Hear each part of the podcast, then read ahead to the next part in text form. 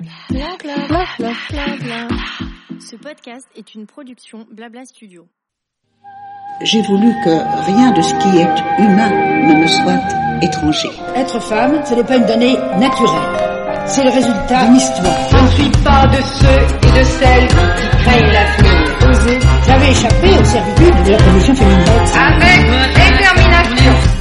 Je m'appelle Elisa, j'ai la quarantaine, et pourtant j'ai l'impression d'avoir eu déjà mille vies derrière moi. Il y a 13 ans, j'ai fondé un blog et Dieu créa, dans lequel je me suis mise à partager mes moments de femme. Quelques années plus tard, j'ai commencé à recevoir des lettres de femmes qui me parlaient de leurs problèmes, qui commençaient toutes par Chère Elisa. Et j'ai réalisé qu'il y avait une universalité dans ces écueils que nous partagions toutes. J'ai eu envie de rendre ces lettres publiques en un sens, d'accorder de l'écoute à celles et puis ceux qui n'en avaient pas. Aujourd'hui, vous allez découvrir avec moi l'une de ces lettres. Chère Elisa, je t'écris aujourd'hui pour te faire part de mon expérience du haut de mes 31 ans qui pourrait, je l'espère, aider des lectrices dans le besoin. J'ai rencontré X, je sais, X, c'est pas très sexy mais je tiens vraiment à garder l'anonymat, alors que j'avais 18 ans. Je n'ai vécu aucune relation auparavant et étant plus jeune que lui, je me suis laissée endormir par ses paroles, naïve que j'étais. Mes parents m'ont mis en garde, fais attention, cette personne n'est pas faite pour toi, mais je ne les ai pas écoutés, évidemment j'avais 18 ans. Et puis à 18 ans, on croit tout connaître de la vie et être assez forte pour déplacer des montagnes.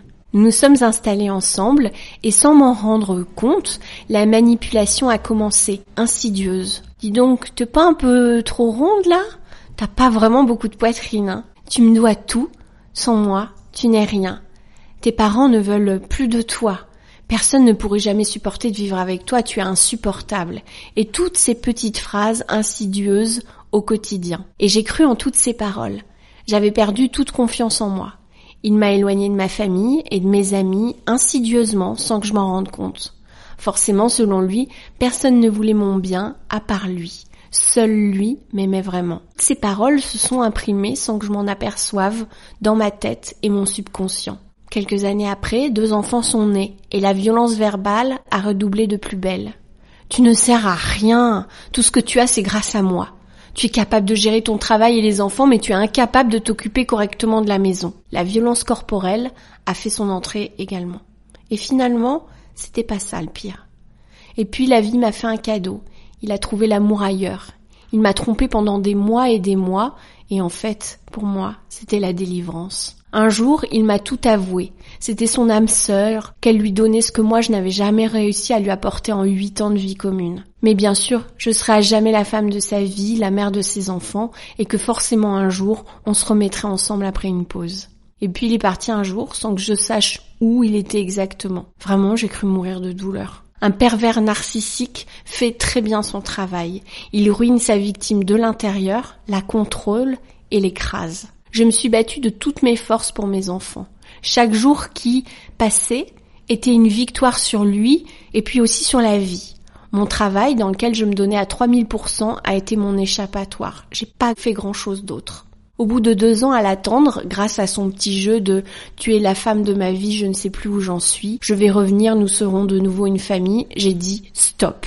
Ces deux années écoulées avaient permis que je me reconstruise, que je renoue avec ma famille, avec mes amis, et surtout que je me donne la force de divorcer, ce que j'ai fait. Nous avons divorcé un 8 mars, le jour de la journée de la femme, un petit clin d'œil de la vie. J'ai continué à me battre pour moi, pour mes enfants. J'ai été augmentée de plus de 80% au travail en 4 ans. J'ai repris mes études et j'ai passé avec succès une VAE, toute seule, en ayant deux enfants à charge et à gérer seule et un travail à temps plein. Je suis super fière de moi. J'ai acheté toute seule un appartement en début d'année. Bon, il est petit, mais c'est mon appartement. Mon bras d'honneur à mon passé à moi. Pendant quelques années, j'ai enchaîné les relations sans engagement. J'étais absolument pas capable d'une vraie histoire. Pour moi, les hommes étaient une espèce à abattre après cette unique relation extrêmement toxique. Et puis, celui pour qui mon cœur bat est rentré dans ma vie début 2017. Je ne voulais tellement pas qu'il rentre dans ma vie.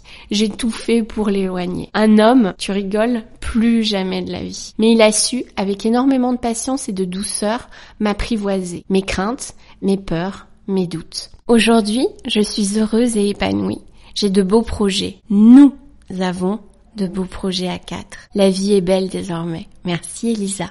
Alors cette histoire est extraordinaire. Pour moi, c'est le meilleur conseil qui puisse être donné à toutes celles qui traversent un moment difficile. Que c'est agréable de lire pas le bout du parcours, évidemment, puisqu'il y a encore toute la vie derrière, mais ce moment où tu surmontes toutes tes épreuves et tu arrives à les dépasser, où tu réalises que, comme tous les survivants, tu es d'une force incroyable. Et j'avais lu dans un roman, je sais plus lequel, que les plus belles fleurs naissaient de la misère. Et en fait, je crois qu'on en a là un très bel exemple. Je suis vraiment émerveillée de voir la force de cette femme, de la lire, on sent même dans le ton toute cette envolée, cette force, ce courage. Et j'aimerais juste dire quelque chose, c'est que souvent les gens disent ah tu as eu de la chance, tu t'en es bien sorti. Et en fait la chance on la provoque. Ce qu'a eu cette femme, c'est avant tout de la force, beaucoup de courage, beaucoup de travail, beaucoup de résignation. Vraiment je suis impressionnée à la fois par cette histoire, mais aussi par toutes les femmes qui m'entourent, de voir ce dont elles sont capables pour elles pour leurs enfants. Alors bravo et puis surtout merci d'avoir pris le temps d'écrire alors que tout va bien maintenant pour donner de la force et du courage à celles qui n'en sont pas à ce moment-là de leur chemin de vie. Je t'embrasse bien fort, je vous embrasse toutes. Elisa.